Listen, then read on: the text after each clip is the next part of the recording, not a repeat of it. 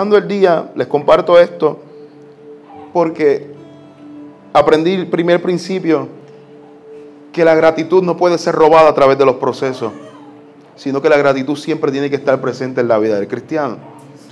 Comenzando, comenzando a elaborar los mensajes de esta serie, no puede pasar por alto que en este mes de noviembre, usted sabe muy bien que hay un día festivo que lo celebramos todos los años.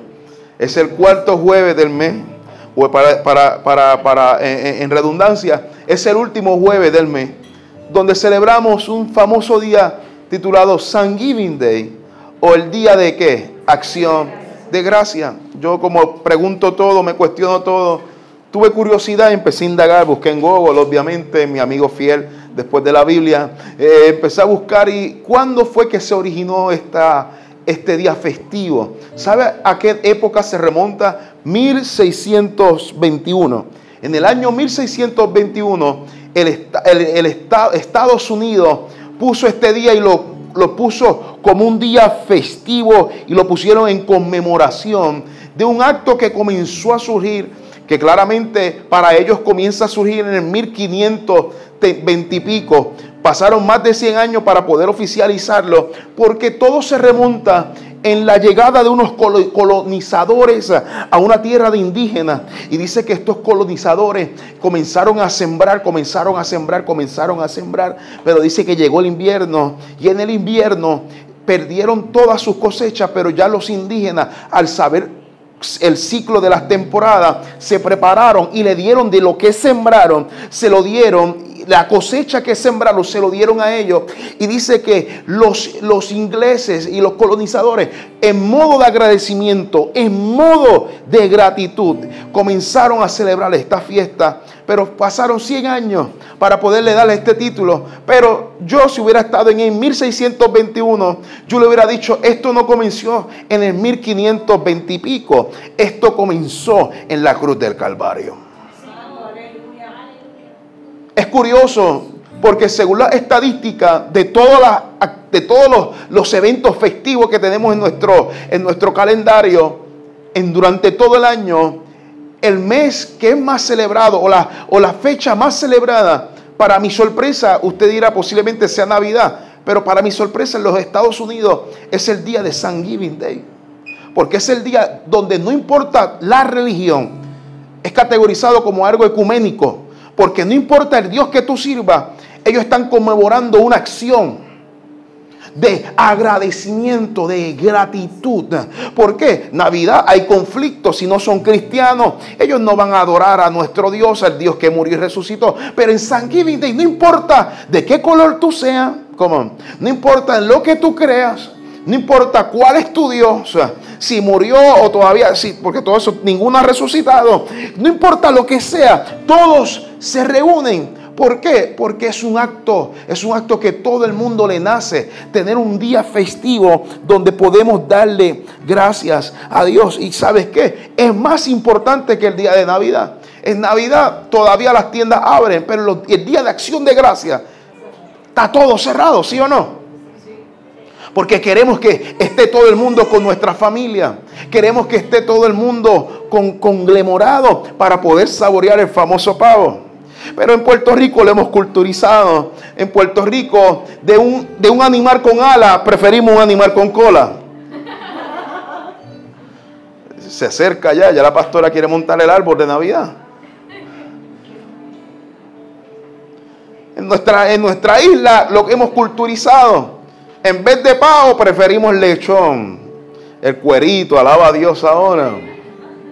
Pero me llama la atención, amado que San Giving Day, acción de gracia, es el día más conmemorado, es el día que todo el mundo prefiere celebrarlo. Y me impacta, amado, me impacta porque solamente de los 365 días del año sacan un solo día para poderle darle gracias a Dios. Mas sin embargo, la vida del cristiano no se compone de un acto de un solo día o no se compone de un acto del último jueves de noviembre, sino que la vida de cristiano se compone en que siempre está agradecido, no solamente los 365 días del año, sino que está agradecido los 24/7. Habrá alguien que esté de acuerdo conmigo.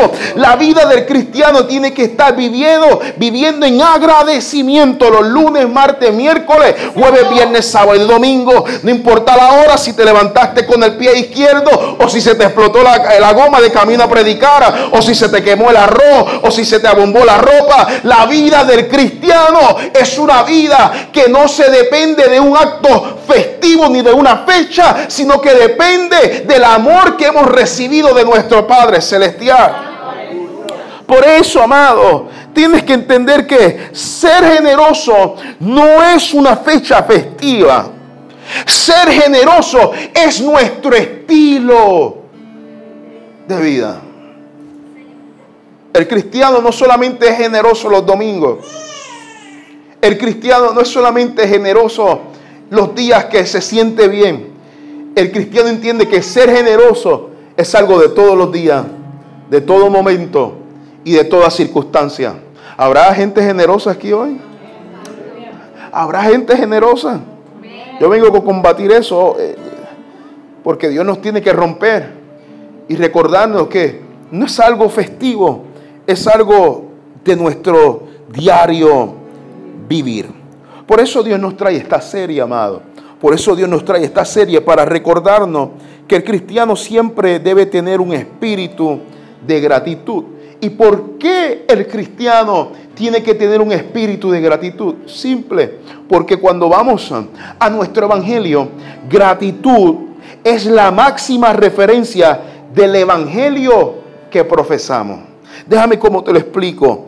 Gratitud Luego de la palabra salvación, escuche esto, gratitud, luego de la palabra de salvación, es la máxima referencia de lo que significa servir el Evangelio de Cristo.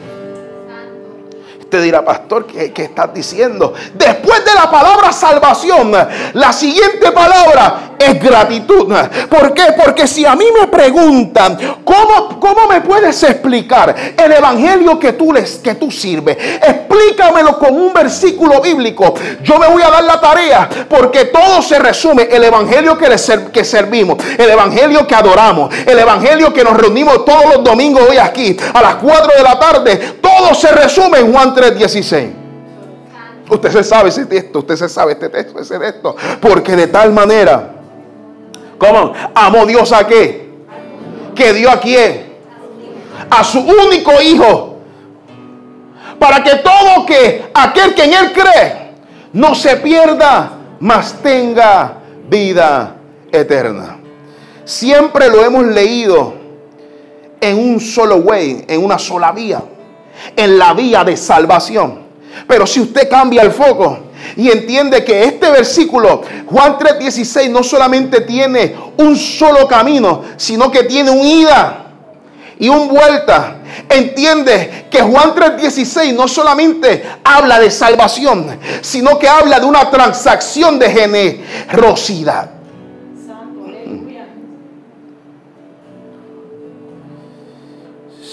Porque de tal manera amó Dios al mundo. Fíjese, nuestro evangelio está fundamentado en gratitud y en generosidad. Siempre lo hemos leído como un plan de salvación, pero en realidad hemos olvidado que fue un acto de generosidad. Él se, él se puso, se paró en esa cruz. Y a cambio de eso, ¿qué nos dio? ¿Vida qué? Vida eterna. ¿Fue un acto de qué? Generosidad. Él le dijo, él le dijo al diablo, diablo, pásame tu ATH móvil. Pásamelo. Que yo voy a hacer un acto de generosidad. Quesada y Keila tienen una deuda, pero yo, yo la voy a pagar. Tú no tenías el dinero para pagarla. Tú no tenías los métodos para pagar esa deuda. Pero como nuestro evangelio no solamente era un evangelio de, de salvación, es un evangelio que demuestra generosidad en nuestro evangelio. Él está diciendo, yo vengo a pagar tu deuda. ¿Lo vio? Lo que significa, amado, que Él nos dio salvación y vida eterna porque nos amó. En otras palabras, Él hizo una transacción. Y voy a, hacer, voy a usar palabras mayores. Aguántese porque esto te va a sacudir. Jesús fue a hacer negocio a la cruz. Cuando Él se paró en esa cruz, Él dijo, yo soy un hombre de negocio. Tú me estás vendiendo un carro esbielado,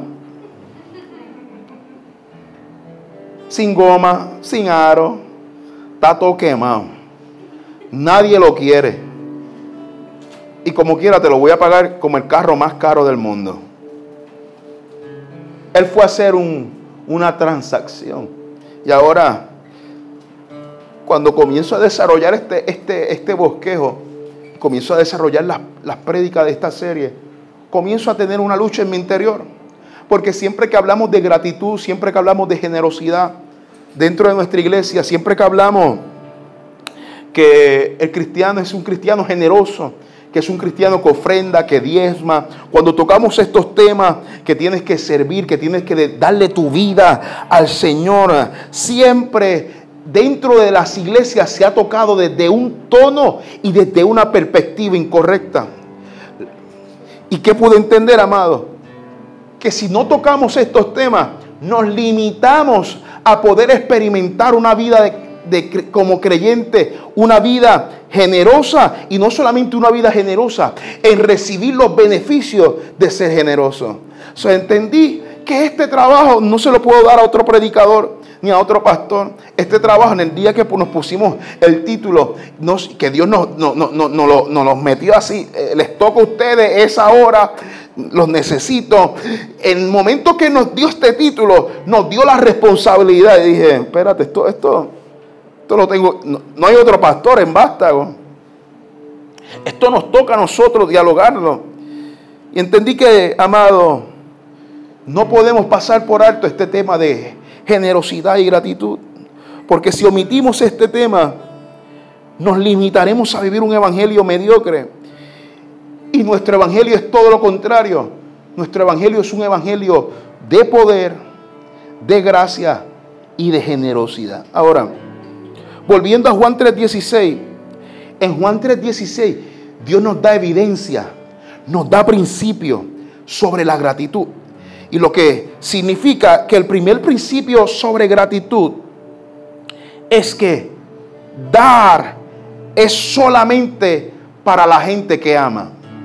Cuando hablamos de gratitud, de acuerdo a Juan 3:16, Juan 3:16, el primer principio que nos regala es que solamente los que dan son la gente que son amadas y que sienten el amor de Dios.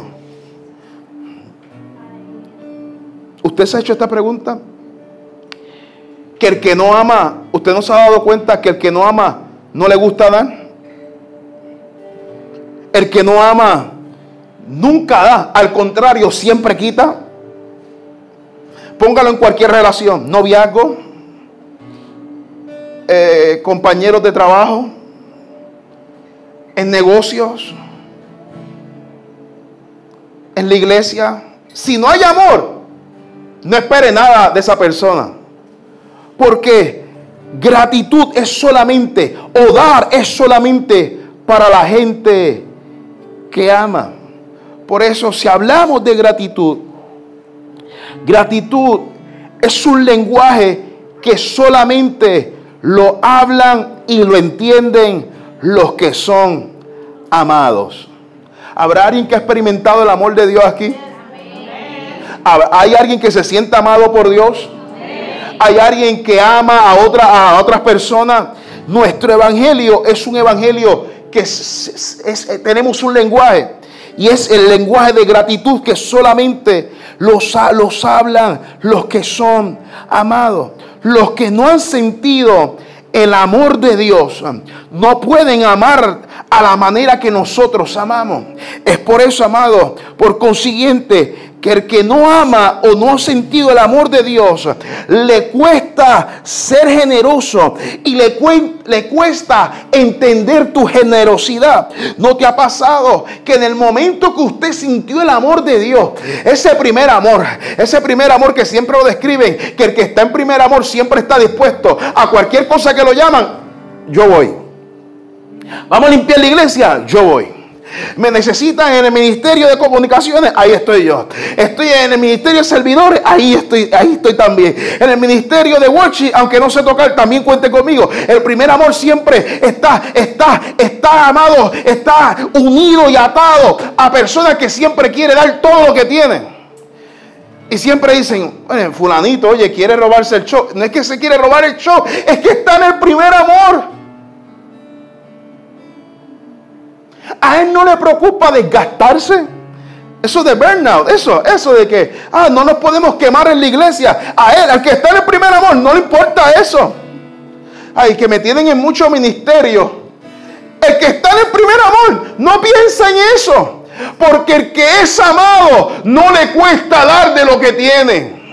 Ay, hablaría aquí conmigo. El que es amado, no le cuesta decir, Dios, todo lo que tengo es tuyo. ¿No te pasó que te han cuestionado? ¿Pero por qué tú vas a la iglesia tanto? ¿Pero para qué tú das de, tu diezmo, de tu ofrenda? ¿Para qué tú das de tu tiempo? ¿Para qué tú gastas tu consejo y siempre estás publicando cosas cristianas? Les cuestionan, te cuestionan porque no sienten el amor que tú sientes.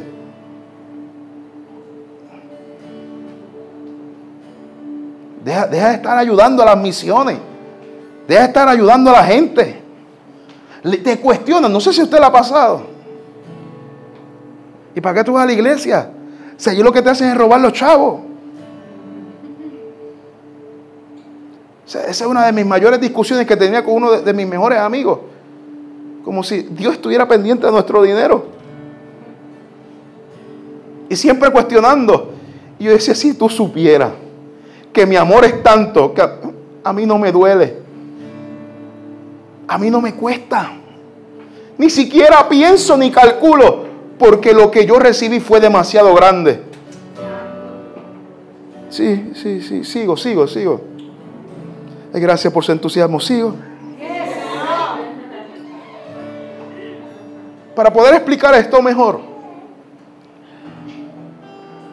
existe una correlación entre amar y ser amado y dar. Eso es como, eso es como, está atado, ¿sabes? La, eh, eh, eh, el amor y el acto de dar están juntos, están fusionados.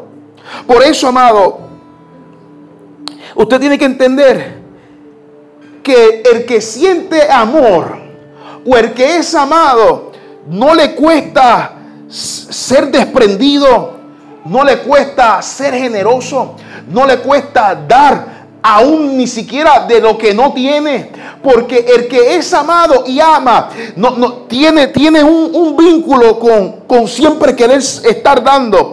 Por eso yo, yo tengo que explicarlo de la siguiente manera. No me diga a mí usted que usted amó a alguien y amó tanto a esa persona que nunca le entregó un regalo.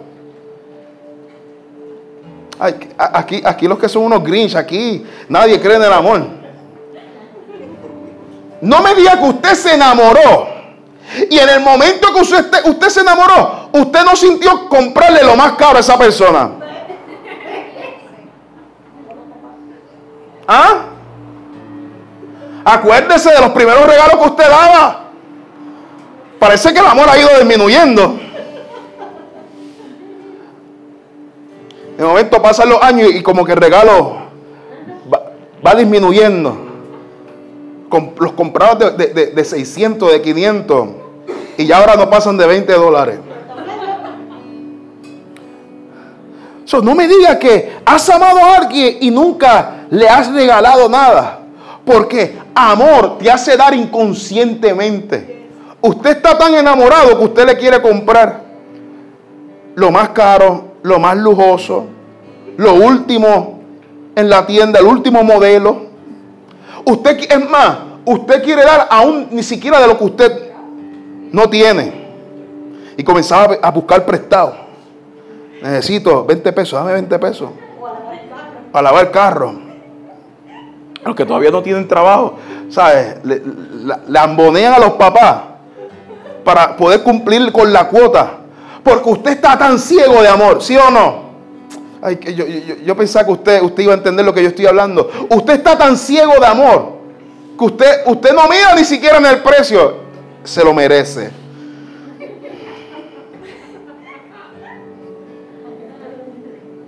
Se lo merece.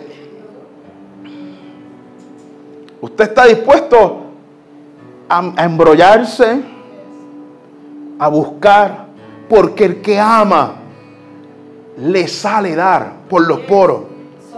No le cuesta, le da de lo que no tiene.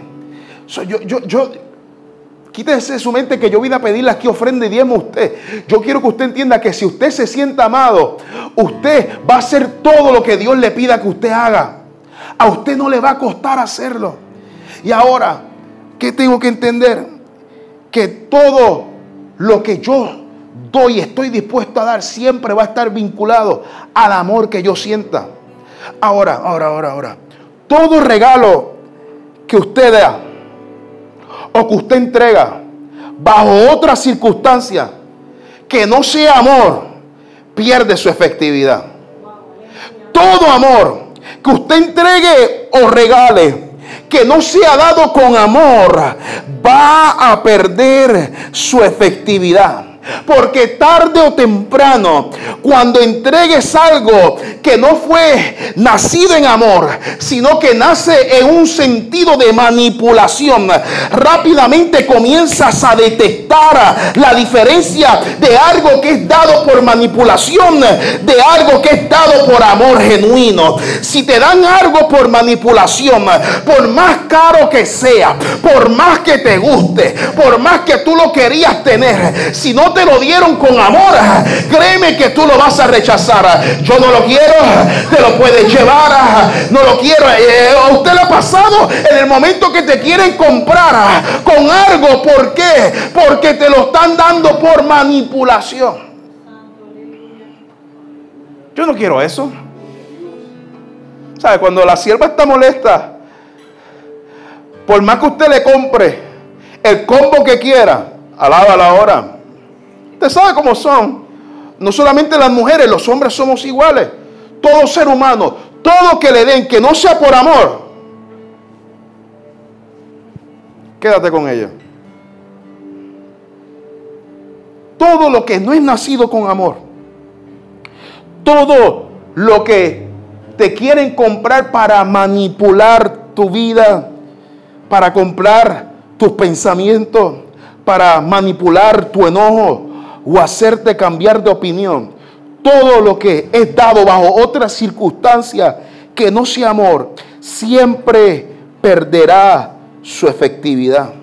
Y esto es lo que la iglesia ha estado enseñando por mucho tiempo pensando que podemos manipular a Dios. Ah, y hay una gran diferencia entre un amor genuino a un amor por manipulación, amado. ¿Y cómo podemos identificar qué tipo de amor es? Es que el que no tiene un amor genuino solamente estará a tu lado hasta el día que no le des lo que esperas de ti.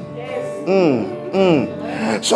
Eh, la razón es que nunca están por amor, siempre están por lo que tú le puedes dar a ellos.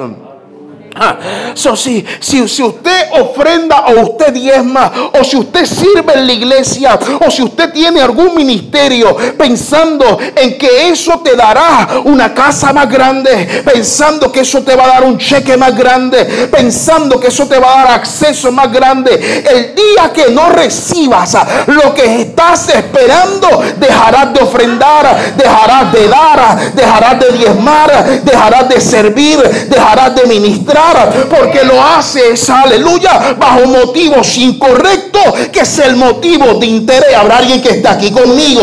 Por eso tienes esto, tienes que aplicarlo en todos los sentidos de tu vida. El único amor que prospera, escuche esto, el único amor que prospera es el amor genuino. Aplíquelo en todo, en toda esfera de su vida.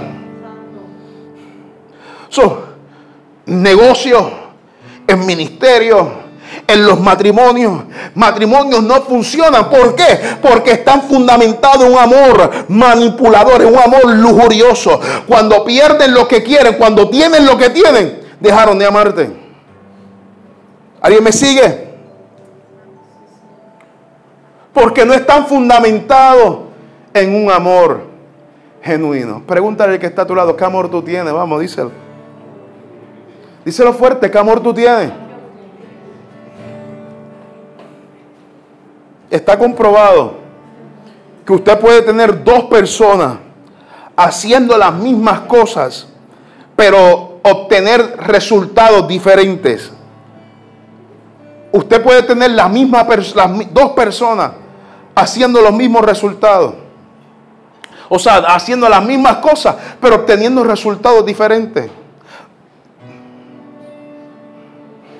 Vamos a suponer que fulanito está enamorando a fulanito.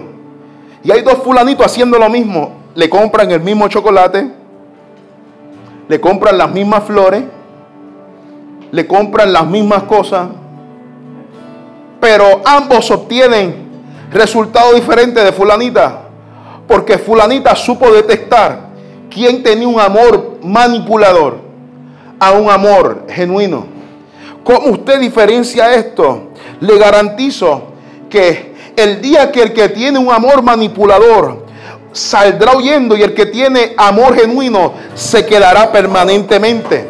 Porque la razón de dar no es en base a interés, es en base en amor. ¿Habrá alguien que dice amén? Ahora, lo que significa que, amado, cuando vamos a la Biblia, la Biblia nos los confirma, nos los confirma. Porque la Biblia dice que Él no pesa nuestra mente. Escuche esto porque le va a bendecir. Él no pesa nuestros bolsillos. La Biblia dice que Él pesa nuestros corazones. De todo lo que Él puede pesar. Él dice, déjame pesar. Déjame pesar su corazón. Déjame ver con qué intención me está sirviendo. Si es un amor manipulador, Dios, yo te doy esto para torcerte el brazo porque necesito un milagro, necesito un carro nuevo, necesito que me promocionen, necesito que me den un milagro más grande, una casa más grande. O si es un amor genuino, donde reconoce que todo lo que tú tienes no es por tu fuerza, sino porque Él te amó primero. Voy concluyendo con esto.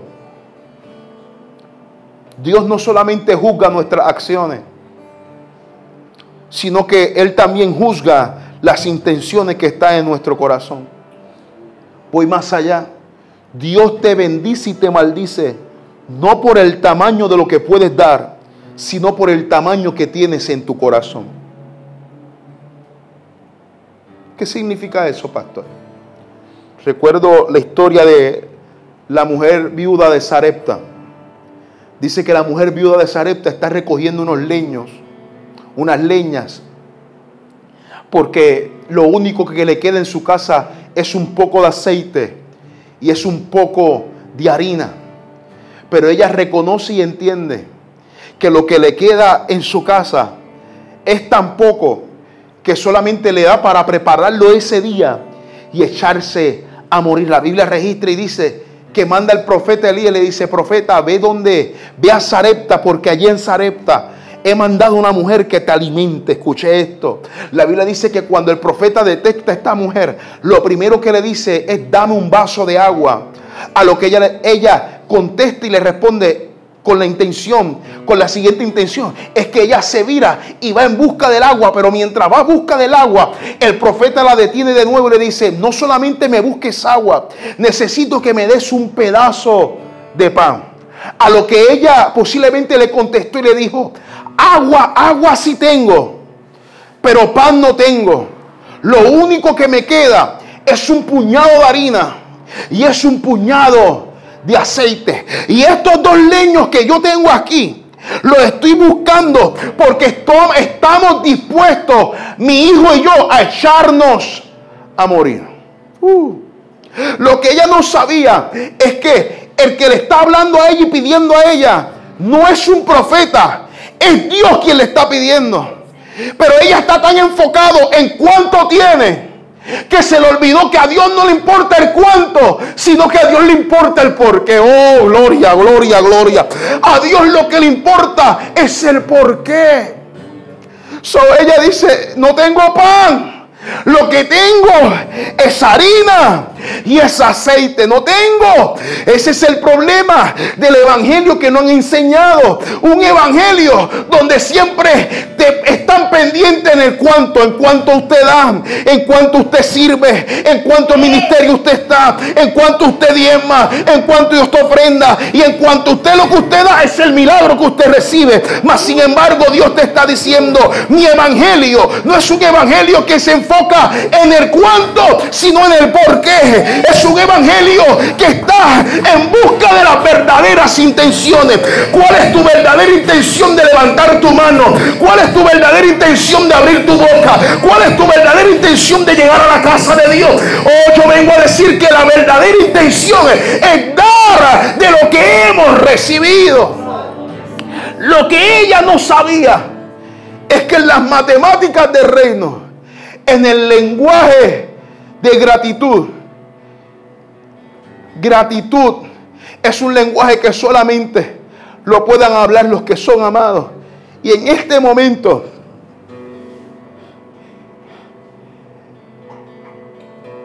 ella sin, sin darse cuenta, porque el que ama no calcula, el que ama no pregunta cuánto le queda. El que ama está dispuesto a dar sin recibir nada a cambio. Por eso le dije la diferencia de un amor manipulador a un amor genuino. El que le gusta dar por amor genuino no está pendiente. Bueno, si le doy el, pedazo de pan que me queda, pues me tiene que dar mínimo 100 pesos. Ella no hizo ese cálculo. Ella se dejó llevar por amor. Y cuando se dejó llevar por amor, para su sorpresa, ella le dio de lo que le quedaba y Dios le dio de lo que tenía. Oh, oh Dios mío. yo, se la voy a pasar porque usted no comió bien esta tarde. ahora es que yo entiendo que nuestro evangelio es un evangelio donde Dios no te está pidiendo el cuánto, te está pidiendo que des con verdadera una intención correcta. Dios te dice, dame lo que tienes, dame arreglarlo, dame lo que te queda, que te voy a dar de lo que a mí me sobra. Ella no sabe que el que le está pidiendo pan es el pan de vida.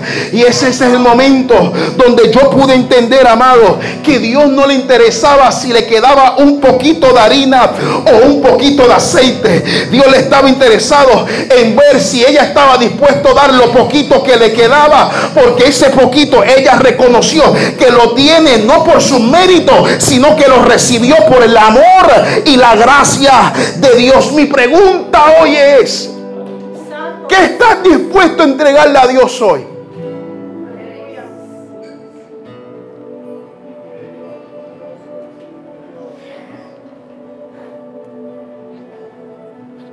¿Qué estás dispuesto a entregarle a Dios hoy?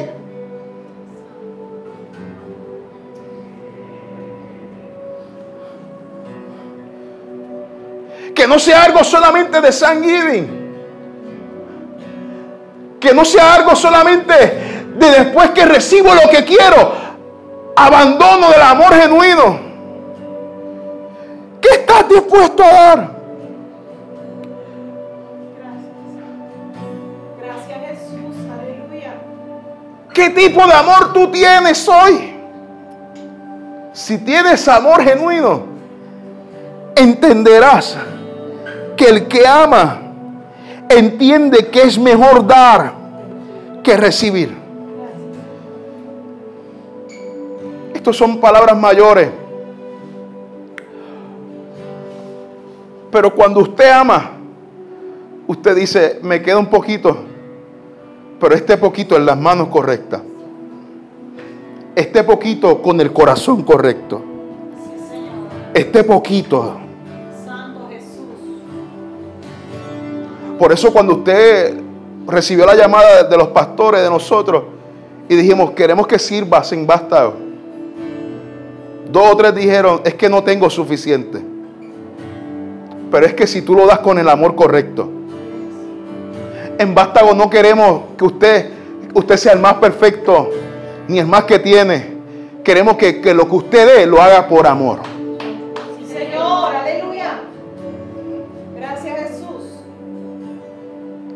Dar con el corazón correcto. La segunda Navidad, amado, en bendición. No próspera, solamente en bendición. Por eso cuando dijimos, en Bastado creemos en ti, no creíamos en el cuánto tenía, en cuán santo tú podías ser, ni en cuántas lenguas podías hablar, ni cuán bien predicaba o si cantaba o si no habías tomado parte o no habías tomado parte. Entendíamos que en Bastado entendimos que es mejor dar que recibir. Por eso pregunto, ¿qué estás dispuesto a dar hoy?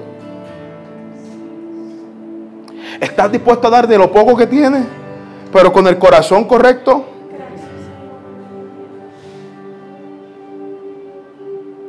¿Qué estás dispuesto a dar hoy? Si tienes el corazón correcto, va a decir Dios, no tengo, no tengo mucho, pero lo que tengo te lo doy con amor. Señor, aleluya. Para su sorpresa, esta mujer no solamente dio mucho, dio todo lo que le quedaba. Mira si esta mujer amaba tanto que dio todo lo que tenía, todo lo que le quedaba. Y a cambio de eso, dice la palabra que Dios le dio pan por tres largos años. Vuelvo y pregunto, ¿qué estás dispuesto a dar hoy? Aleluya. Santo Jesús, aleluya. Gracias Jesús. Gracias mi rey. aleluya. ¿Qué estás dispuesto a dar hoy? Gracias.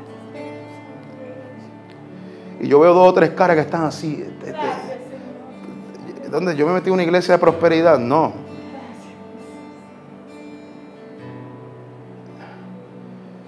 Es que, es que yo quiero que, que usted entienda el beneficio de vivir una vida en gratitud y en generosidad. Cuando usted ati- eh, aprende que todo lo que hemos recibido fue porque alguien lo intercambió por nosotros, aprenderemos a dar sin mirar el cuánto, sino mirando el porqué. So, nuestra visión como iglesia, nuestra meta como iglesia es dar más de lo que tenemos. Por eso me llaman loco cuando digo que quiero dar mil alimentos en el año, pero por mí yo le pongo al mes. No tenemos, pero eh, llámeme loco. Pero es que gratitud es un lenguaje para solamente los que son amados y han sentido el amor de Dios. Pero qué bueno que aquí hay gente amada como yo que sabe que podemos entender nuestro lenguaje. Por eso Yana nos llamó y nos dijo, mira, ¿qué crees si ponemos ahí unos zafacones para recoger ropa? Lo que ella no sabía es que ya yo tenía una idea ahí, ya lo habían hablado con el Ministerio de Misiones. Yo doy gracias a Dios porque Dios ha traído personas que le gusta dar a. ¿Y qué queremos buscar con esta serie? No es en cuánto usted gane ni en cuánto usted tiene. Es que todo lo que usted tiene, usted lo dé con, con el corazón correcto.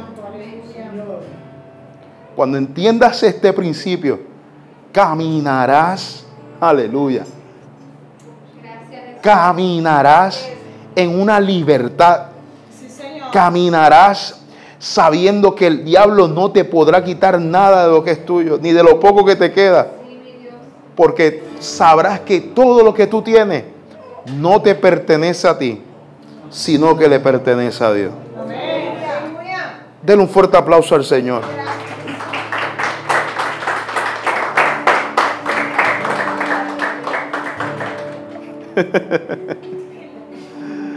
Ay, Dios. Yo voy a pedir al Ministerio de Comunicaciones que me ayude aquí con esto. Luigi, por favor. Gracias, Señor. Yo quiero que usted se ponga de pie, por favor.